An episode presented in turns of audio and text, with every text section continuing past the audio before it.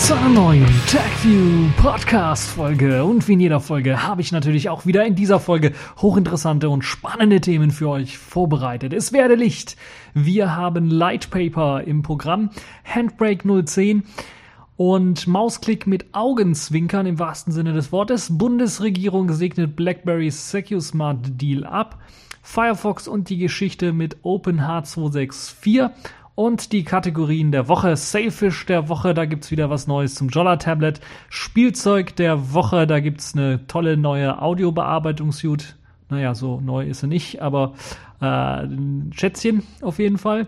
Und äh, Spiel der Woche, dort haben wir diesmal auch was hochinteressantes für alle StarCraft-Liebhaber. Fangen wir aber zunächst einmal an mit dem allerersten Thema. Es werde Licht.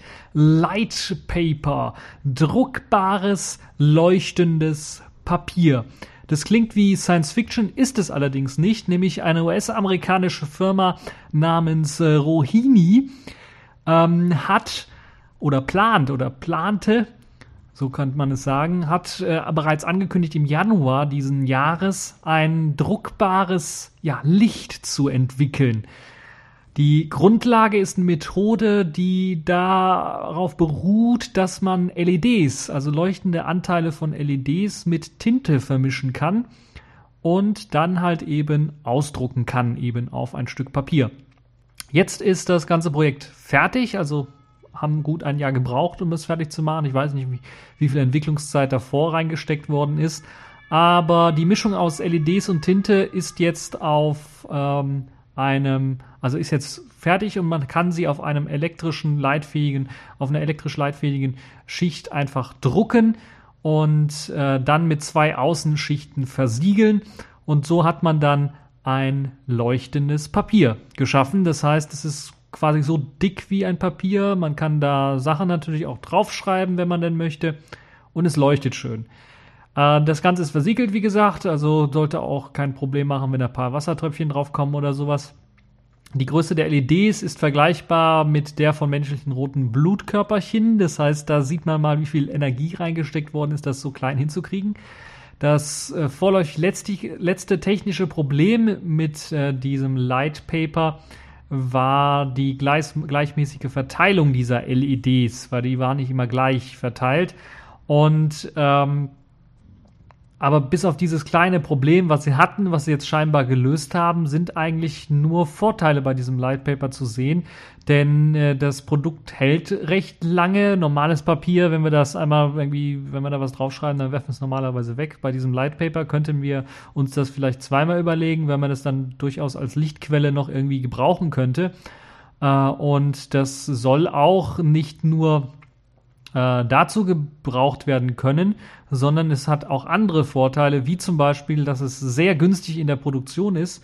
Also man muss nicht sehr viel dafür bezahlen, um das Ganze zu produzieren. Und es soll auch ungefähr mit dieser Lichtintensität, die es hat, 20 Jahre lang haltbar sein und natürlich dann auch in jede beliebige Form gebracht werden können. Also das bricht nicht oder sowas, sondern man kann es wie Papier dann auch einfach knicken oder so. Das ist also äh, eine sehr interessante Lösung, eine sehr interessante Möglichkeit. Ich könnte mir das vorstellen, dass wir dann in Zukunft eventuell ja Lightpaper Bänder oder sowas äh, kaufen können. Bei Konzerten beispielsweise sehen wir ja immer äh, dass es äh, dort äh, diese Reflektoren gibt oder äh, extra Reflektorenaufkleber, die dann ja Licht, was dann irgendwie kommt, irgendwie ähm, dann reflektieren können. Aber ich stelle mir das schwer vor, wenn es wirklich ganz dunkel ist und kein Licht zum Reflektieren da ist, dann werden meistens immer noch herkömmliche Lampen verwendet, um beispielsweise Notausgänge oder sowas zu beleuchten. Das könnte man mit Hilfe von Lightpaper dann durchaus äh, ablösen äh, ohne dass man sich da jedes, jede paar Jahre eine neue Birne kaufen muss. Äh, so könnte man hier 20 Jahre lang einfach mal so ein bedrucktes Papier dort einsetzen, was dann halt selbstleuchtend ist. Mm, das Tolle an dem ganzen Produkt ist halt auch, dass man das auch äh, in Outdoor-Ausrüstungen zum Beispiel benutzen kann, weil es halt eben auch unempfindlich ist gegen Wasser oder Dreck oder sowas. Das heißt, da hat man das, äh, hat man die Möglichkeit, das zu benutzen, äh, aber auch zum Beispiel im Autoscheinwerfer wäre es eine Möglichkeit, äh, das zu benutzen. Wir haben ja jetzt Tagfahrlicht und sowas. Ähm, das könnte dann äh, sehr wenig Strom auch verbrauchen, nur. Also das wäre eine Möglichkeit, es zu benutzen. Aber auch die ganz normale Raumbeleuchtung, also Tapeten beispielsweise, die selbst leuchtend sind ähm, anstatt halt herkömmliche Lampen zu verwenden. Das wäre eine Idee.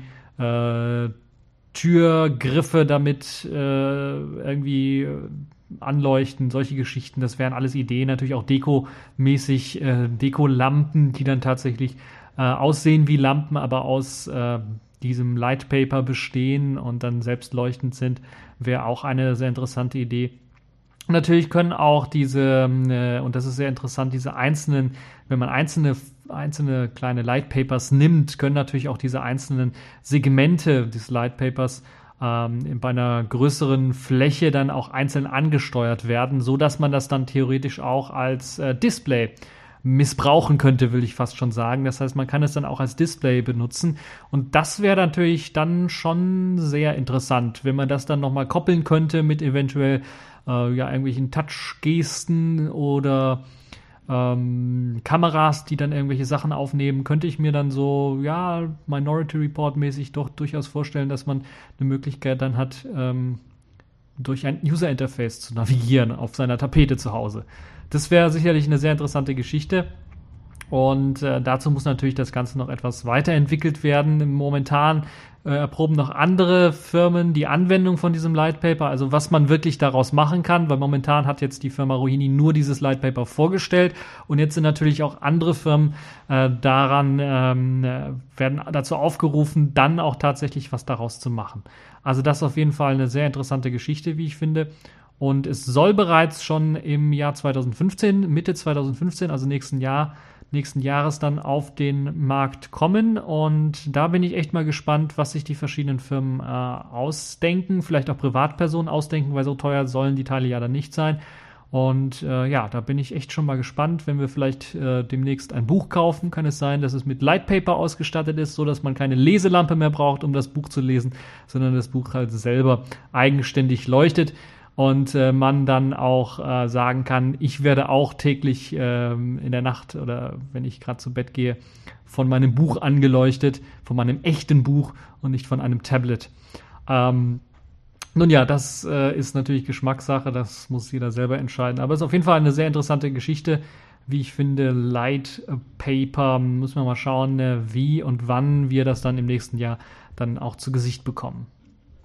Ja, kommen wir zu einem weiteren sehr interessanten Thema, wieder ein sehr technisches Thema, nämlich die Version, eine neue Version von Handbrake, dem Audio- und Videotranscoder, hauptsächlich Videotranscoder, ist nun rausgekommen. Handbrake ja sehr bekannt, weil es auf verschiedenen Plattformen lauffähig war. Ich erinnere mich noch, als das das Hauptfeature war, glaube ich, unter BOS damals, wo es Handbrake auch gab und äh, das halt wunderbar und sehr schnell ähm, Videos konvertiert hat und das war wirklich eine tolle, tolle Geschichte. Mittlerweile ist es bei Version 0.10 angekommen. Äh, man sieht, die haben nicht so große Versionssprünge gemacht, aber es ist eine sehr solide Software, auch wenn es äh, diese Version 0.10 erst hat. Und die kommt mit ja, 100 neuen Funktionen daher oder hunderten von neuen Funktionen daher, natürlich Bugfixes und weiteren Veränderungen, auch teilweise im User Interface Verbesserungen. Äh, wie gesagt, auf allen Plattformen lauffähig, also äh, deshalb natürlich dann auch äh, auf den verschiedenen Plattformen ein bisschen was angepasst an die jeweilige Plattform. Neu hinzugekommen ist, und das ist das Interessante vielleicht für den einen oder anderen, der Videos sehr gerne konvertiert oder auch neue Formate ausprobieren möchte, ist das Erstellen von H265 Videos. Allerdings nur bis zur Version 1.4 und es werden noch nicht alle H265 Features unterstützt. Also da muss man noch mal genau schauen, was denn alles unterstützt wird.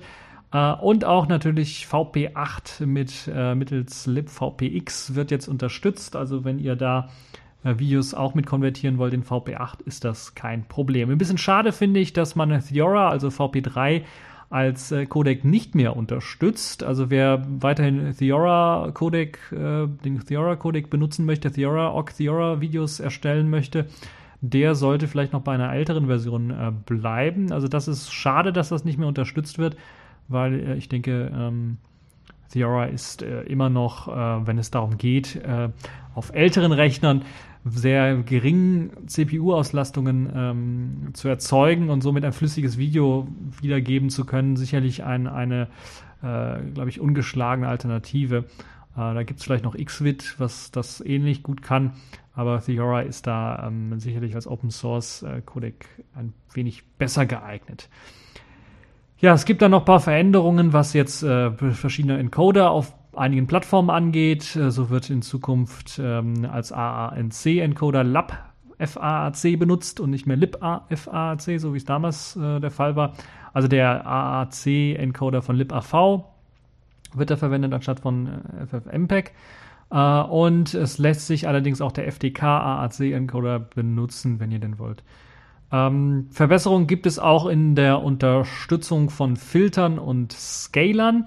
Da sind neue hinzugekommen, äh, OpenCL Scaling unter anderem auch. Also das ist eine tolle, äh, schöne Sache.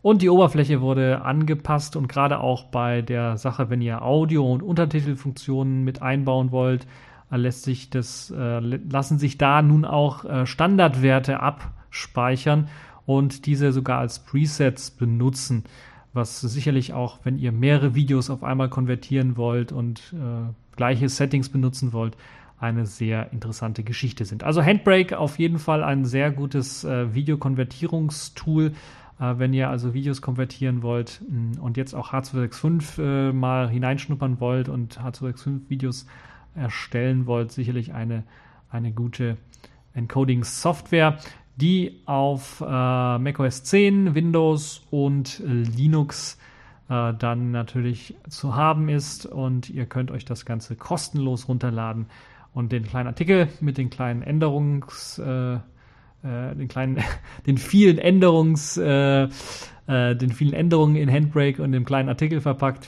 werdet ihr natürlich auch auf, in den Show Notes finden. Ja, ähm, kommen wir zu einer weiteren spannenden Technologie. Eine Technologie, wo ich erstmal sagen würde, ja, das ist, äh, das ist wirklich äh, gar nicht mal so schlecht, das zu entwickeln, denn es geht um einen Open Source Mausersatz, der mit Hilfe von einem Augenzwinkern gesteuert werden kann und das im wahrsten Sinne des Wortes. Die Rede ist von ICANN. ICANN wurde bereits schon mal von Samsung vorgestellt. Eine Möglichkeit, die es auch Leuten ermöglicht, die entweder querschnittsgelebt sind oder sonst keine Möglichkeit haben, einen PC normal zu steuern, ein Steuerungsinterface zu geben. Und das kann allerdings natürlich auch sehr nützlich sein für normale Leute, die eine neue Art von, Be von Bedienung wollen oder vielleicht auch eine zusätzliche Art von Bedienung haben wollen. Äh, Stichwort Multitasking, wir bedienen immer mehr Sachen. Äh, und das ist sicherlich vielleicht auch eine Idee in Zukunft, um bestimmte andere Sachen zu machen. Ich könnte mir zum Beispiel vorstellen, äh, gerade auf großen HB-BTV, also den Fernsehern, die Internetunterstützung haben und dort meistens auch einen Webbrowser eingebaut haben. Ähm, die kommen ja meistens mit so Fernbedienungen daher und da hat man halt so ein Steuerkreuz und wenn man dann links äh, irgendwie anklicken möchte, dann machen die besseren Versionen davon eben, wenn ich äh, äh diese, dieses Steuerkreuz habe und nach unten gehe, springt er von einem Link zum nächsten Link. Die schlechteren positionieren einfach einen Mauszeiger und ich muss halt mehrmals nach unten drücken, um den Mauszeiger halt zu, nach unten zu bewegen. Da könnte ich mir durchaus vorstellen, dass wenn man da jetzt auch sowieso eine Kamera mit einbaut, weil ja jeder auch, äh, oder zumindest meinen die Hersteller, dass man auch skypen möchte am Fernseher, äh, dass man da eventuell dann auch so eine Technologie wie ICANN Plus mit einbaut. ICANN Plus ist, wie der Name schon sagt, eine Verbesserung von ICANN, wird von Samsung hergestellt, eine verbesserte Version eines Mausersatz. Werkzeuges. Zunächst einmal nur gedacht für Windows-Rechner, weil das Ganze eben für Windows primär entwickelt wird und für Computer, der es einem ermöglicht, ohne Tastatur oder Maus halt diesen PC zu steuern. Die Icon Plus äh, Software besteht halt eben im Wesentlichen auch aus der Kombination, aus dieser äh, Kombination äh, mit der Hardware, das eigentlich ein, nur eine normale Kamera ist, die halt eben eine dementsprechend relativ gute Auflösung haben muss, um halt auch die Augen des Anwenders vernünftig äh, dann auch erfassen zu können. Und äh, die Software macht dann die Auswertung, also was jetzt mit den Augen passiert ist. Und dann habe ich die Möglichkeit einfach, wenn ich meine Augen bewege, also mein, mein, meine Pupillen bewege im, in den Augen, die Möglichkeit, äh, dann ähm, bestimmte Sachen, den Mauszeiger in bestimmte Richtungen zu verschieben. Und einen Mausklick kann ich dann tatsächlich äh, mit einem Augenzwinkern, mit einem Blinzeln äh, kann ich dann tatsächlich einen Mausklick ausführen. Das gleiche gilt auch für die Tastatur. Wie das da aussieht, da bin ich mir nicht ganz sicher, aber auch mit dem Augenzwinkern soll halt eben ein Tastendruck erzeugt werden können. Und äh, eine Brille oder sonstiges ist dann halt nicht notwendig, sondern das macht die Kamera dann automatisch. Man muss sie allerdings vorher noch ein wenig äh, kalibrieren, damit natürlich auch äh, dann äh, die richtigen Augenbewegungen erkannt werden und wie lange zwinker ich jetzt, äh, damit halt dann auch das ein Mausklick wirklich ist und nicht, dass wenn ich zufällig irgendwie blinzle, dass das Mausklick äh, dann erkannt wird, weil wir ja alle irgendwie blinzeln. Ähm, das muss also noch kalibriert werden. Das kann man allerdings äh, bei der ersten Nutzung dann auch so einstellen. Das Interessante ist, dass dieses Icon Plus von Samsung äh, Ingenieuren als freiwilliges Projekt ohne kommerzielle Absichten entwickelt worden ist. Das heißt, eine Verkaufsversion von dieser Hardware in Kombination mit der Software ist eigentlich eher erstmal nicht geplant von Seiten Samsungs. Es soll eine begrenzte Anzahl von den Geräten allerdings geben, die Wohltätigkeitsorganisationen dann hm, gespendet werden. Äh, und die Technik und das Design hinter dieser iCan Plus Idee will Samsung künftig auch als Open Source Projekt veröffentlichen, so dass dann halt auch Firmen oder ganz normale Privatpersonen dann kostenlos diese Geräte nachbauen können was heißt nachbauen? Das heißt, man nimmt sich einfach eine Kamera und die Software dazu und dann hat man das eigentlich auch schon.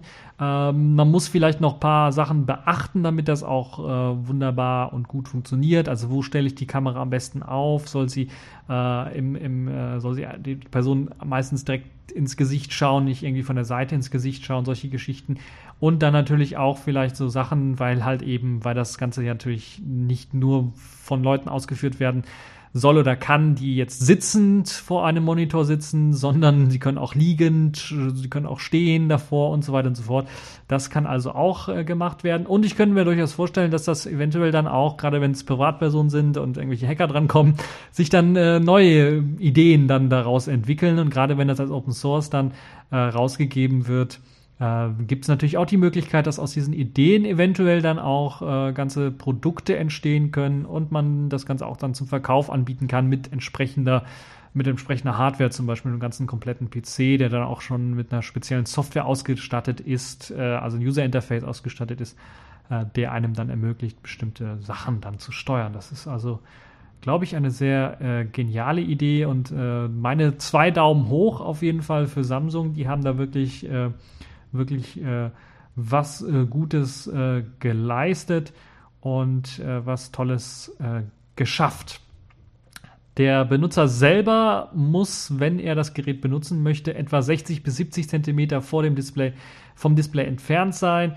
Und ähm, das ist so die einzelne, einzige Einschränkung. Das heißt, man geht davon aus, dass äh, die Erkennung dort am besten ist und äh, das 60, 70 Zentimeter hat natürlich auch den Vorteil, dass man auch nicht unbedingt immer eine Kamera mit Autofokus oder mit Makroaufnahme haben muss, damit das Ganze dann ordentlich funktioniert, weil das ist so ungefähr auch der äh, Bereich, in dem fast alles scharf gestellt ist, wenn es darum geht, äh, auch bei, bei EDOF oder bei Fixed-Focus-Kameras. Ja, das ist äh, eine tolle Geschichte, wie ich finde. Bin gespannt, wann tatsächlich dann Samsung das Ganze rausbringen wird, unter welcher Lizenz sie es rausbringen wollen, weil das steht allerdings äh, leider noch nicht klar. Das heißt, es soll Open Source sein. Welche Lizenz das genau dann sein wird, werden wir dann sehen. Aber ich könnte mir durchaus vorstellen, dass äh, wir dann in Zukunft eventuell dann doch sehr interessante und spannende Anwendungsmöglichkeiten für iCan Plus erhalten werden. Ja, kommen wir weg von diesem Thema und äh, kommen wir zu einem Thema, wo ich manches Mal das Gefühl habe, da wird irgendwie äh, eine Sau durchs Dorf getreten oder wie heißt dieses Sprichwort? Also ein Pferd, ja? Na, was denn sonst? Eine alte Wildsau? Auf dir kann ich ja nicht reiten, Junge. Was ist? Hä? Ja, es geht um das Merkel-Phone beziehungsweise um BlackBerry und dem SecuSmart Deal. SecuSmart, eine Firma hier aus Düsseldorf, die die sicheren, abhörsicheren Handys oder die abhörsichere Technologie für Handys, für, für diese BlackBerry-Handys entwickelt hat. Und äh, BlackBerry kam dann auf die Idee, oh, die machen doch recht gute Arbeit, kaufen wir die doch. Das hat allerdings die Bundesregierung bisher verhindert aus datenschutzrechtlichen Gründen offensichtlich. Und nun hat die Bundesregierung einen Anti-Spionagevertrag mit BlackBerry abgeschlossen und das ist die Voraussetzung gewesen, dass BlackBerry SecuSmart dann auch übernehmen kann. Zumindest eine der Voraussetzungen gewesen. Jetzt äh, könnte man sagen, okay, die sind sehr naiv, aber es ist ein Meilenstein, würde ich fast schon sagen, für die Bundesregierung, weil sie sich äh, aus dem ja äh, strohdoofen, äh, ich glaube, das klingt besser, wenn man das so sagt. Wenn du denkst, du hast einen Dummen vor dir, bist du an der richtigen Adresse. Davon bin ich überzeugt. Zumindest war das in den letzten Jahren so, wenn wir an Digitask gedenken, beispielsweise, wo die Regierung auch erstmal nur auf Vertrauen gebaut hat und gesagt hat, okay, ihr macht das schon irgendwie und äh, Quellcode oder sowas oder einen vernünftigen Vertrag brauchen wir nicht. Und deshalb sehe ich das doch schon ein, als eine Art kleinen Meilenstein, auch wenn jetzt sehr viele da skeptische Kommentare drunter geschrieben haben, im Heise-Forum, Golem-Forum und wo halt Trolls immer so rumspielen. Nee, aber äh, auch, also im deutschsprachigen Raum findet man da sehr viel Kritik und sehr viel ähm, Pessimismus und ähm, ja, da misstraut man eigentlich eher BlackBerry und, und, und dann Kanada und setzt vielleicht dann auch BlackBerry direkt mit Kanada gleich und aber das Interessante an dem Ganzen ist, und das möchte ich dann doch nochmal erwähnen, ähm, dass eben diese End-zu-Ende-Verschlüsselung, die SecuSmart entwickelt hat, die sogenannte SecuStute, jetzt natürlich, und das habe ich bereits damals auch schon erwähnt, nicht unsicher wird, dass auf einmal BlackBerry das äh, Ganze finanziert. Ähm, denn diese Ende-zu-Ende-Verschlüsselung wird mittels Smartcards realisiert und ist dadurch sowieso schon äh, auf einer etwas höheren Stufe der Sicherheit, als wenn das nur per Software realisiert werden würde. Äh, da sind also, da wird auch noch Hardware verwendet, um die Sicherheit, äh, um sichere Telefongespräche äh, aufrechtzuerhalten.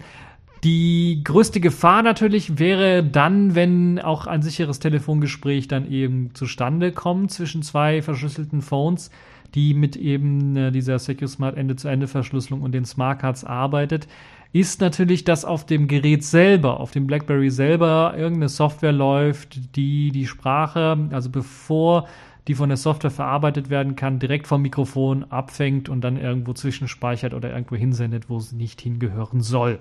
Um den entgegenzuwirken, hat die Bundesregierung, und deshalb bin ich fast schon baff, ich bin aus fast allen Wolken gefallen, sogar in diesem Vertrag festgelegt, dass dem BSI, dem Bundesamt für die Sicherheit in der Informationstechnik, der Quellcode des BlackBerry-Betriebssystems vorgelegt wird. Das heißt, Sie haben nicht nur die Möglichkeit, und hier heißt es, äh, den einzusehen, sondern auch zu kontrollieren. Kontrollieren hat natürlich jetzt zwei Bedeutungen. Zum einen natürlich kontrollieren in dem Fall, indem Sie sagen, okay, wir gucken, ob da nicht irgendwie ein Fehler drin ist oder eine Hintertür oder sowas drin ist. Da muss man schauen, inwiefern dann der BSI da auch kompetent ist. Ich muss ganz ehrlich sagen, der BSI ist, was jetzt so Bundesbehörden angeht, glaube ich, immer noch die kompetenteste, was solche Themen angeht. Ähm, da ist also die Kompetenz, glaube ich, doch die höchste, was das angeht. Da könnte ich mir durchaus vorstellen, dass ähm, der Quellcode auch wirklich äh, vernünftig analysiert werden könnte und zumindest Hintertürchen oder Fehlerchen dann doch äh, auffallen würden. Allerdings kontrollieren heißt dann natürlich im anderen Sinne auch die Möglichkeit zu sagen, okay, da sind Funktionen, die brauchen wir eigentlich gar nicht, also streichen wir sie raus. Kontrollieren heißt ja in dem Fall, wir können den Quellcode dann auch äh, übersetzen und dann auf unsere Geräte, die die Bundesregierung einsetzen soll, dann in dieser übersetzten Form auch benutzen. Zumindest lese ich das da heraus. Das ist äh, deshalb ein Meilenstein, weil das bisher bei keinen anderen Verträgen mit der Bundesregierung und IT-Firmen passiert ist. Und das ja auch immer das ist, was wir bisher auch immer gefordert haben als äh, Leute, die ein bisschen was von Technik Ahnung haben. Wenn die Bundesregierung in sicherheitsrelevanten Bereichen Verträge mit IT-Unternehmen schließen möchte, sollen sie eben darauf achten, dass sie am besten Open Source Geschichten benutzen, wo sie den Quellcode direkt einsehen können, wo alle den Quellcode einsehen können. Oder sich zumindest bei proprietären Lösungen ähm, vertraglich, rechtlich absichern, dass sie die Möglichkeit haben, den Quellcode einzusehen und Sachen auch zu ändern, wenn sie denn wollen. Und so wie ich das verstehe, haben sie hier die Möglichkeit sich jetzt genommen. Und äh, BlackBerry hat ihm zugestimmt, was ähm, sehr interessant ist. Natürlich ein bisschen obligatorisch ist, äh, ja, fast schon ein bisschen was lächerlich, aber auch wichtig, dass das da drin steht, weil das das erste Mal in so einem Vertrag geregelt ist, die sogenannte No-Spy-Klausel, die eben besagt, dass äh, die Firma der Bundesregierung zusichert. Also BlackBerry sichert der Bundesregierung zu, dass sie rechtlich nicht dazu verpflichtet sind, vertrauliche Informationen an ausländische Nachrichtendienste weiterzugeben. Ähm, wieder mal die ganzen Kommentare, die ich da gelesen habe dazu, waren so ein bisschen, als ob sie es falsch verstanden habe, haben oder hätten. So zumindest fühle ich äh, mich äh, irgendwie, weil ich habe das so verstanden, dass das heißt, dass BlackBerry jetzt der Bundesregierung zugesichert hat, wir haben rechtlich keine Verpflichtung, unserem Geheimdienst Daten aus diesem Deal oder Daten aus, aus unserem Unternehmen weiterzugeben. Die haben dem also zugesichert, dass äh, ähm, sie nicht dazu verpflichtet sind, wie es in den USA beispielsweise der Fall ist, wo Unternehmen dazu wirklich verpflichtet sind, auch gesetzlich verpflichtet sind, äh, dann äh, der, äh, den Geheimdiensten äh, die Daten offen zu legen. Und hier sagt halt BlackBerry, dass sie das nicht sind. Inwiefern man dem Glauben schenken kann, ist halt immer so eine Sache, aber es ist wie mit allem im Leben, man muss immer irgendwie ein Vertrauensverhältnis irgendwie aufbauen und ähm, zumindest hat die Bundesregierung, da muss ich, das ist fast schon ein Novum, die Bundesregierung mal loben. Das erste Mal, glaube ich, in dieser Sendung, dass ich die Bundesregierung lo lobe. Wahrscheinlich auch das letzte Mal. Äh, aber es ist zumindest sehr erstaunlich, dass sie auf diesen Pfad gegangen sind, äh, dass sie halt eben mehr machen als so blindes Vertrauen, also einfach sagen, okay, nur diese Klausel. Da hätte ich gesagt, okay, ist kompletter Blödsinn.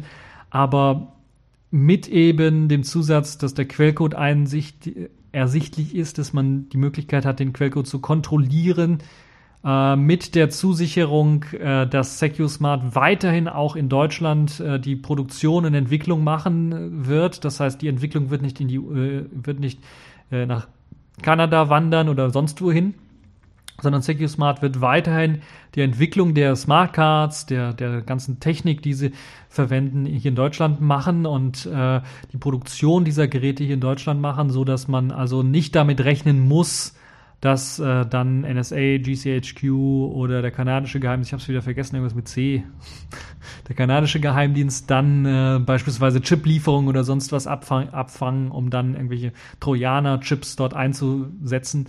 Trojaner-Chips, das ist, glaube ich, ein neuer Begriff, den ich gerade erfunden habe. Also Chips, die dann mit einem Trojaner ausgestattet, also mit einem Abhörwerkzeug äh, modifiziert worden sind, dann auszuliefern. Das ist zumindest ein Schritt in die richtige Richtung, will ich mal sagen. Es ist noch nicht perfekt, man kann äh, also perfekter wäre es natürlich, wenn man irgendeinen Anbieter hier in Europa gefunden hätte, einen Smartphone-Anbieter, äh, der halt eben sich sichere Smartphones bereitstellt. Aber die gibt es nicht.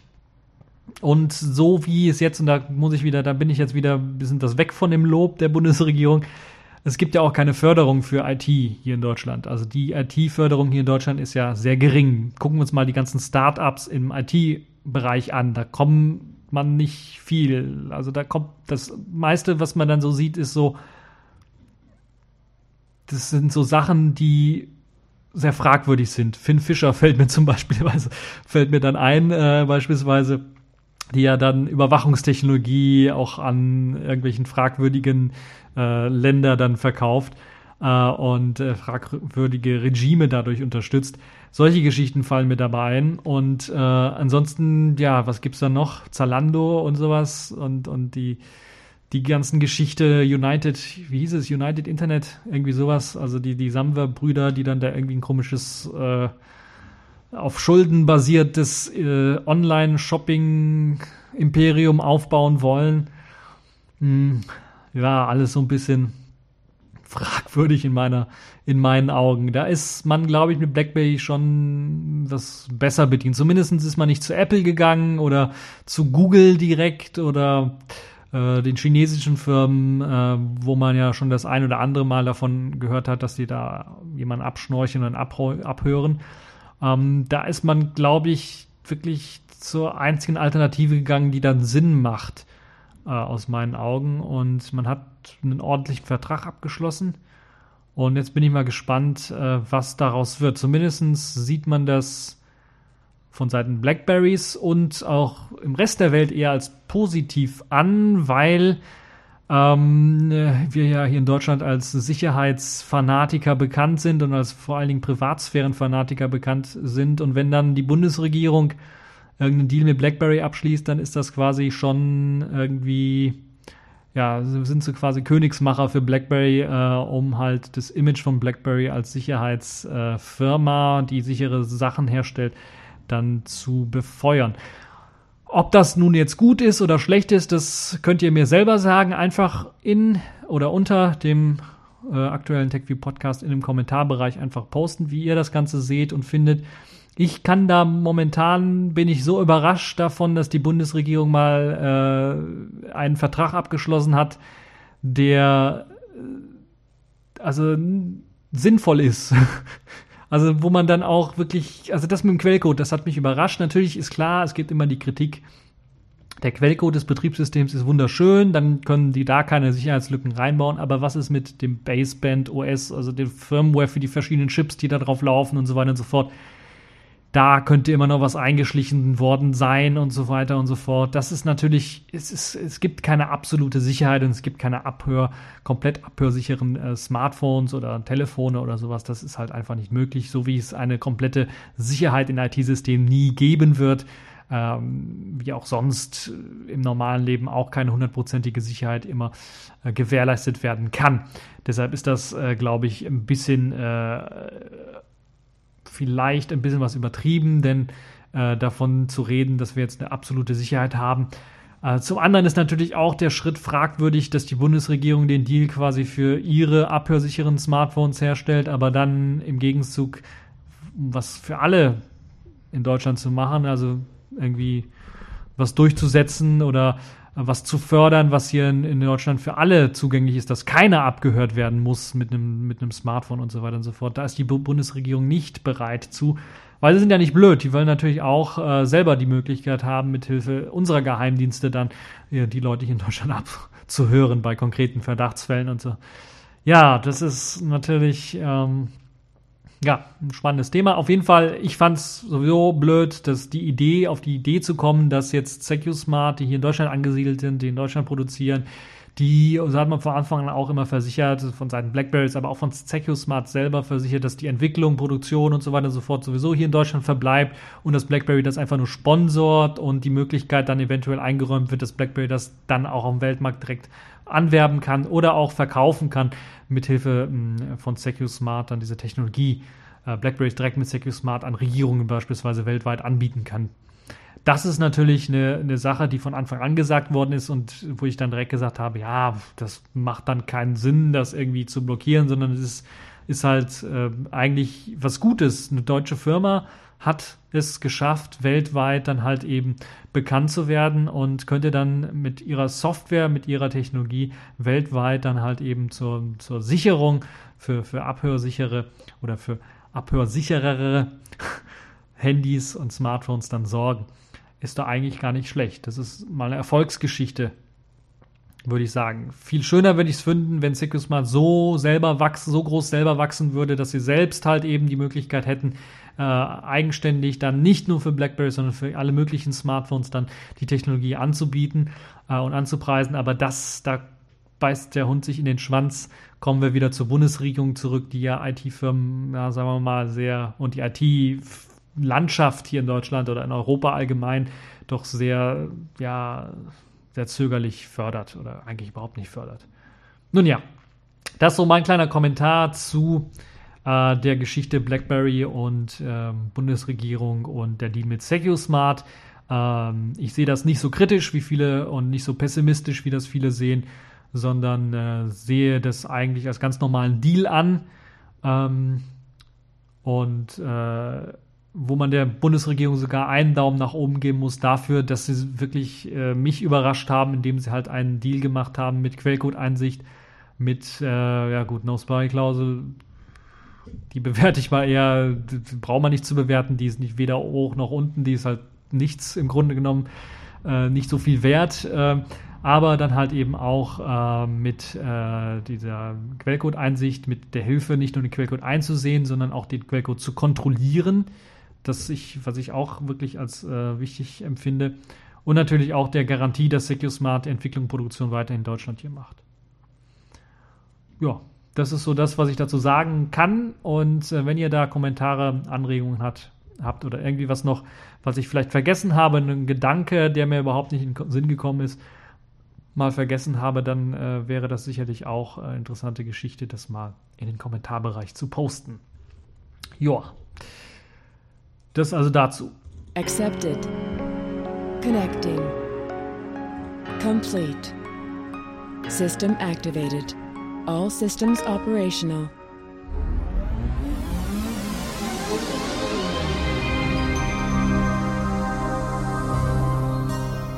Ja, kommen wir zu den Kategorien der Woche und diesmal haben wir wieder eine Kategorie Sailfish der Woche, denn es gibt Jolla Tablet die zweite. Denn nachdem sie halt eben in wenigen Tagen die Millionengrenze gesprengt haben, hat jetzt äh, Jolla sogenannte Stretch Goals angekündigt. Das heißt, wenn jetzt bestimmte weitere Einnahmen bei diesem Spendenmarathon dann eingenommen werden, ähm, erreicht werden bei dieser Kampagne, dann sollen Zusatzfeatures für das Jolla Tablet hinzukommen. Features, die vor allen Dingen auch von der Community dann auf togetherjolla.com vorgeschlagen worden sind, maßgeblich. Drei neue Stretch Goals wurden vorgestellt.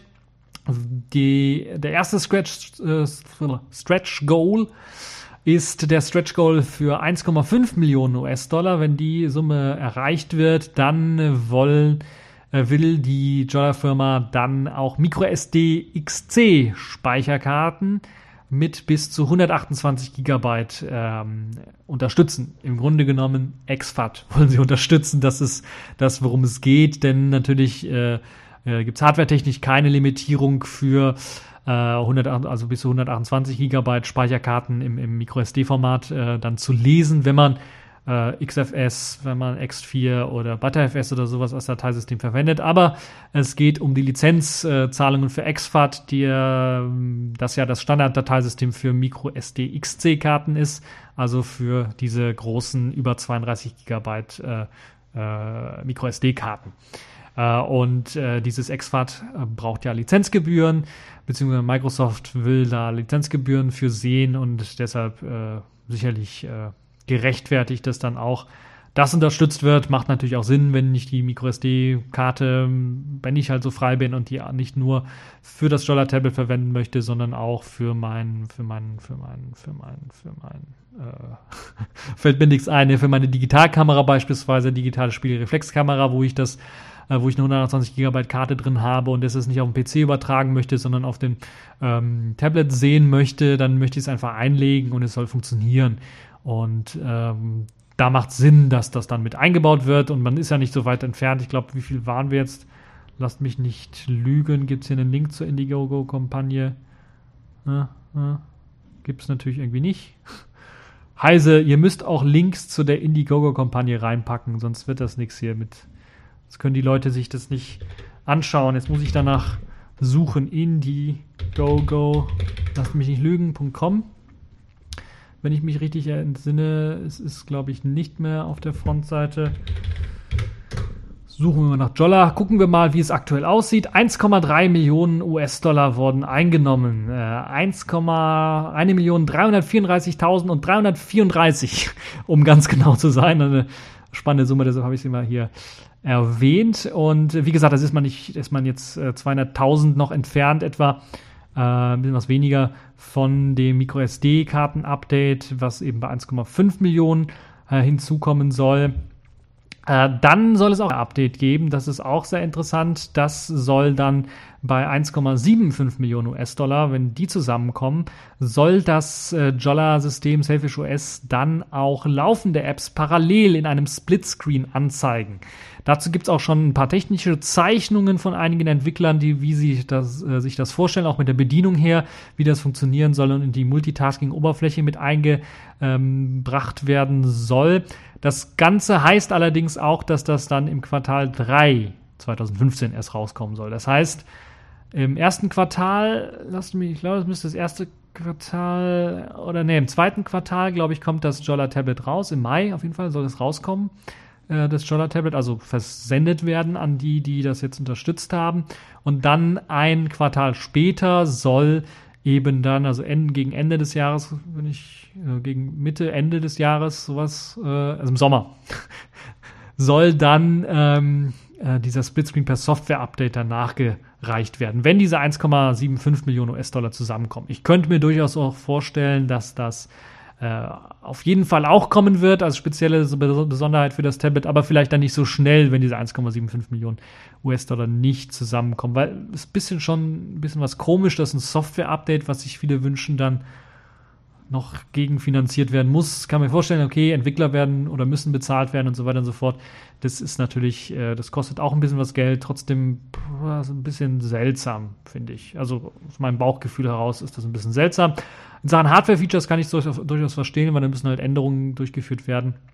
Bisschen schade finde ich, dass dann jetzt kein in die nächste Kategorie liegt bei 2,5 Millionen US-Dollar. Ist schon ein bisschen was eine höhere Hausnummer, also das doppelt so viel, äh, was jetzt aktuell hatten, so ungefähr. Dann will Jolla außer eben äh, einem Wi-Fi Jolla Tablet auch noch ein äh, Mobilfunk, also HSDPA Tablet ähm, zur Verfügung stellen. Das soll dann äh, mit einem Upgrade von, von 30 US-Dollar mehr dann äh, auch möglich sein, es zu kaufen. Ähm, das wäre allerdings dann nur bei 2,5 Millionen US-Dollar die Wünsche nach einem größeren äh, Akku vor allen Dingen, weil der ein bisschen was mager aussieht im Vergleich zu anderen, ist, äh, sind irgendwie nicht berücksichtigt worden. Da bin ich echt mal gespannt, wie das dann wird mit der Akkulaufzeit. Wenn wir dann im Mai sehen, wird vielleicht das Safish OS so weit optimiert sein, dass es mit diesem etwas geringeren Akku dann doch auf eine vergleichbar hohe Laufzeit kommt wie andere Geräte. Ich wage das so ein bisschen zu bezweifeln, aber ich könnte mir durchaus vorstellen, dass das alles möglich ist, dass man zumindest auch mit dem etwas geringeren Akku Zeiten erreicht, die aktuelle äh, Tablets durchaus auch erreichen, so dass man da nicht irgendwie im Nachteil ist. Trotzdem wäre natürlich ein größerer Akku durchaus auch denkbar. Äh, das kann sich alles noch bis, bis zum Mai dann verändern, weil ja alles noch nicht irgendwie final ist, das ganze Hardware planen und so weiter und so fort.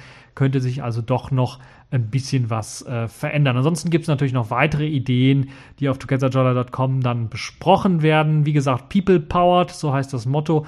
Und deshalb will Jolla da natürlich auch auf äh, die Änderung, auf die Änderungswünsche der Community hören und bestimmte Sachen dann eventuell auch einbauen. Wobei ich jetzt so eher das Gefühl habe, dass so Sachen mehr im Softwarebereich eventuell dass da mehr der Fokus liegt, dass man da drauf hört auf die Leute, ähm, bestimmte Sachen zu unterstützen. In Sachen Hardware ist irgendwann mal auch, ich glaube, so Ende des Jahres ist dann auch die Grenze erreicht, wo man sagen könnte, wir ändern jetzt noch was Grundlegendes an der Hardware, äh, was äh, dann äh, ja komplett Änderungen nach sich ziehen würde, was jetzt das Design des Gerätes auch angeht.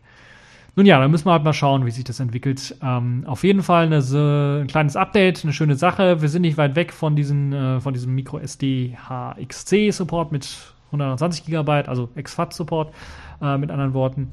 Da sind wir also gar nicht mal so weit entfernt von. Das wird sicherlich erreicht werden. 1,75 Millionen US-Dollar ist schon ein bisschen was schwierig, obwohl die Kampagne jetzt noch äh, wie lange läuft sie noch? Elf Tage läuft. Könnte ich mir durchaus vorstellen, dass das ja auf dem letzten Drücker vielleicht doch noch erreicht werden könnte. Aber da müssten eventuell einige Leute, die sich schon ein Tablet bestellt haben, dann noch eins bestellen. Eventuell. Oder äh, wirklich auch noch hier äh, ähm, eine Firma vielleicht dazu kommen. Da gibt es nämlich eine sogenannte Micro-Distributor Starter Kit.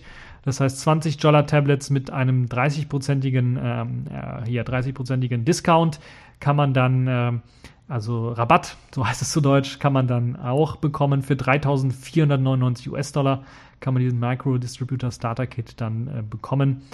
Ähm, wenn das vielleicht noch einer finanziert und dann noch ein paar Sachen dazukommen, könnte ich mir durchaus vorstellen, dass eventuell auch die 1,7 äh, Millionen erreicht werden, aber 2,5 Millionen halte ich schon ein bisschen was für unsicher. Also ich bin mir fast sicher, wir werden ein Jolla-Tablet mit, äh, mit dem äh, UMTS, mit einem UMTS-Modul, mit einem Mobilfunkmodul nicht mehr erleben. Aber ja, ihr könnt mich eines Besseren belehren, indem ihr euch einfach so ein Tablet bestellt und damit natürlich die äh, Kampagne unterstützt. Das zum Sailfish der Woche. Kommen wir zu äh, einem weiteren interessanten Thema. Äh, und das ist äh, fast schon so ein bisschen die Pfeife der Woche äh, in dieser Woche. Die Pfeife der Woche in dieser Woche ist die Geschichte rund um Firefox und dem OpenH264 Codec. Ihr habt es vielleicht gehört. Es wurde am Donnerstag, wenn ich mich recht entsinne, von vielen Medien berichtet, auch von vielen Technikseiten ähm, berichtet, dass es dort eine Sicherheitslücke im OpenH264-Codec von Cisco gibt. Und Firefox setzt diesen Jahr für WebRTC seit kurzem ein und dass dann halt auch eben der Firefox dadurch unsicher sei hat sich herausgestellt, man sollte nicht immer auf das hören, was solche Sicherheitsseiten, was solche Technikseiten schreiben, sondern man sollte selber ein bisschen was recherchieren. Das ist jetzt an die Technikseiten gerichtet äh, und nicht immer von einer anderen Technikseite abschreiben oder so. Das ist, kann mal in die Hose gehen. In dem Fall hat sich zum Beispiel herausgestellt, und das äh, habe ich jetzt hier von einem Blog auch, äh, der Blog-Eintrag, der einen Tag später kam, äh, hab den mal verlinkt, weil der das Ganze, glaube ich, recht gut zusammenfasst in einem kurzen Text und die ganzen Dementis dann doch relativ klein sind auf diesen ganzen Technikseiten, die sich korrigieren mussten. Denn äh, diese Sicherheitslücke im Open H264 Codec von Cisco äh, betrifft gar keinen Firefox-Nutzer. Aus dem einfachen Grund, dass die Meldung zunächst einmal über die Sicherheitslücke im Open H264 Codec für die Versionen 1.2.0 komplett falsch waren, weil die Sicherheitslücke in Version 1.0 bestand von diesem Open H264 Codec aber bereits in der Version 1.1 behoben worden ist. Und ähm, ja, diese 1.2.0er Version ist dann also auch komplett gar nicht davon betroffen gewesen. Zum anderen natürlich wird auch nicht die Version 1.0 von diesem OpenH264 Codec benutzt, sondern ich glaube 1.1 oder 1.2 oder, oder sogar eine spezielle Version für den Firefox äh, selber ab dem Firefox 33 dann benutzt die äh, dann auch nicht anfällig ist für dieses Problem. Und selbst wenn sie anfällig wäre für dieses Problem, dann sind die Fire of Mozilla-Leute ja ein bisschen was gewieft, läuft dieses Plugin in einer Sandbox und könnte dann dort auch nicht so viel Schaden ein anrichten, außer sie bricht auch nochmal aus der Sandbox aus. Ähm, was schon ein bisschen schwieriger ist, sagen wir mal so. Also dieses, dieser ganze Skandal über eine Firefox-Lücke im, Open H264 Codec von Cisco ist irgendwie aufgebauscht worden und äh, zeigt ganz deutlich, dass man im Technikbereich, im Technikjournalismus vielleicht doch an der einen oder anderen Stelle sich an der eigenen Nase packen muss und sagen muss, wir haben hier Scheiße gebaut. Ähm, und man eventuell dann auch das äh, in Zukunft dadurch verhindert, dass man ein bisschen was genauer recherchiert, was das angeht. Weil man hätte das sehr einfach äh, rausfinden können, indem man auch wirklich auf die Cisco-Seite gegangen wäre zu der Fehlermeldung äh, des äh, OpenH264 Buffer Overflow Vulnerability. Also im Grunde genommen zum Bug-Tracker, also könnte man das in der Open-Source-Sprache dann ausdrücken, dann gegangen wäre und sich das da angeschaut hätte. Welche Version ist betroffen zum Beispiel? Ähm, welche Versionen sind betroffen? Und ähm, dann geschaut hätten, was hat Mozilla dazu zu sagen? Ist Mozilla auch gefährdet? Eine E-Mail, wenn auf dem Bugtracker selber bei Mozilla nichts zu sehen ist, wenn bei der Mailingliste auf Mozilla nichts zu sehen ist, eine E-Mail hinschreiben, es gibt immer eine Pressegeschichte, sowas. Dann vielleicht mal nicht immer der Erste sein, sondern mal einen Tag warten, bevor man dann eine Antwort vielleicht erhält von, von Mozilla. Die sind ja eigentlich relativ schnell, was sowas angeht äh, und dann erst eine News rausbringen und nicht einfach eine News raushauen und dann äh, die dann klammheimlich wieder zurückziehen müssen, weil man nicht richtig recherchiert hat. Deshalb Pfeife der Woche diesmal tatsächlich die Technikjournalisten. Dazu zähle ich mich auch, weil ich manchmal auch ad hoc einfach ein paar News vorlese und nicht äh, drüber richtig reflektiere oder auch mal das Original mehr anschaue. Aber ich habe mir angewöhnt, äh, mal öfters doch mal äh, auf das Original zu schauen und dann mir meine eigene Meinung daraus zu bilden und dann zu sehen, wie eventuell die eine, eine Technikjournalist, äh, der diesen Artikel XYZ geschrieben hat, dann mal auf, darauf gekommen ist. Das Schöne ist, mm, und das äh, darauf achte ich auch, weil man ja immer irgendwie Nachrichten gefiltert bekommt, ist, äh, dass man News, die man irgendwie bekommt oder die ich jetzt verlinke auch und die Artikel, die ich verlinke, dieses, die die News natürlich auch schön aufarbeiten und die mir ja auch als Primärquelle dann irgendwie dienen, dass die auch immer einen Original-Link in irgendeiner Form zur Webseite oder zu einem bestimmten Produkt dann auch drin haben, sodass man sich auch nochmal dieses Original, diese Original-News nochmal durchlesen kann. Die Original-News ist meistens auch in Englisch, deshalb verlinke ich die meistens nicht, außer es gibt keine andere gute Quelle, die das gut kann. Ähm, deshalb, ansonsten wird es äh, meistens nicht verlinkt, sondern meistens nur solche Artikelchen verlinkt. Aber ich empfehle dann doch auch äh, den Technikjournalisten zumindest, wenn es nicht wir Leser sind, die sich das Original ein bisschen was besser anschauen, sondern den Technikjournalisten vertrauen, dass sie das machen, dass wenigstens die Technikjournalisten sich dann mal äh, genauer recherchieren und dann solche Sachen etwas genauer anschauen, bevor sie das an die Welt posten. Deshalb Pfeife der Woche diesmal Technikjournalisten ja, äh, könnt ihr sagen, was ihr wollt zu äh, äh, natürlich im Kommentarbereich ganz einfach posten. Ja, kommen wir zu einem zu einer weiteren Kategorie der Woche. Diesmal das Spielzeug der Woche, ein sehr interessantes Tool, das ich auch von einem Blogger erfahren habe darüber. Ich habe es, äh, glaube ich, vorher noch nie ausprobiert gehabt. Ich bin mir nicht sicher, ob wir das mal bei Radio Tux mal angesprochen haben aber ich mir das selber auch nicht angeschaut habe. Ähm, äh, auf jeden Fall ist es ein Tool, was ich von einem Blogger auch wieder empfohlen bekommen habe, in dem Fall einen Blog gefunden habe, eine Digital Audio Workstation. Und da ist ja das Referenzprodukt für Open Source und Linux-Nutzer eigentlich Ardour. Aber es gibt auch ein Software-Tool, das auf allen drei Plattformen laufe ist. Ardour auf Mac und Linux und äh, aber nicht auf Windows. Und für eine Digital Audio Workstation die auf allen drei Plattformen lauffähig ist, also vielleicht auch die Windows-Nutzer dann in den Genuss kommen, gibt es das Tool Traverso. Und das ist auch gar nicht mal so jung, das Projekt, sondern schon was älter auch. Also ist, ich habe zumindest äh, in meinen kleinen Recherchen bis zu sechs Jahre alte Versionen davon gefunden. Also das ist äh, gar nicht mal so jung, das Projekt. Und es kommt eigentlich mit einer sehr simplen Oberfläche daher. Man hat die Möglichkeit, verschiedene Tracks zu editieren. Also es gibt dann, ich glaube, vier verschiedene Tracks sind standardmäßig eingestellt, ähm, mit denen man die Möglichkeit hat, dann zu arbeiten.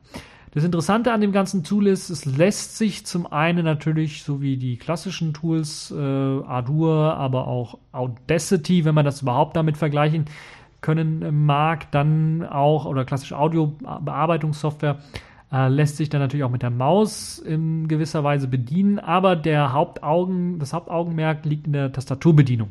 Also es gibt jetzt in den Versionen auch die Möglichkeiten, beispielsweise auf der Timeline, wenn man ein, ähm, eine Waveform hat, da auch einen Rechtsklick zu machen und dann bestimmte Sachen wie beispielsweise einen Fade-In oder Fade-Out oder sowas dann anzulegen. Das lässt sich da auch machen, aber und das ist das Geile, alle Funktionen des Audio-Editors lassen sich auch mit äh, ja, Tastenkombinationen einfach steuern oder mit Tastendrücken steuern. So kann man beispielsweise, wenn man mit der Maus über einen Track geht und den umbenennen möchte, einfach E drücken fürs Editieren des Tracks und dann kann man den Tracknamen äh, ändern oder F und K, um äh, äh, einen Ein- und Ausgangspunkt für, glaube ich, glaube, Fade-In war es äh, dann zu bekommen. Solche Geschichten lassen sich dort ähm, äh, machen.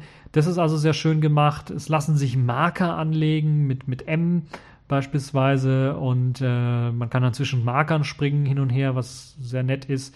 Ja, man kann mit verschiedenen Audiospuren arbeiten. Man kann den verschiedenen Audiospuren natürlich dann äh, ein linkes oder rechts äh, zuordnen. Also bei Stereo Sachen, äh, linker Lautsprecher, rechter Lautsprecher, solche Geschichten lassen sich zuordnen. Äh, das Panning und auch das, das Gaining, also das, die Möglichkeit, ups, die Möglichkeit, äh, die Lautstärke zu verändern für, einen, für eine bestimmte äh, Spur sind da auch möglich. Und es ist eigentlich sehr geniale Software. Wenn die, ich habe jetzt selber leider noch nicht ausprobiert, aber deshalb auch Spielzeug der Woche, probiert es mal selber aus.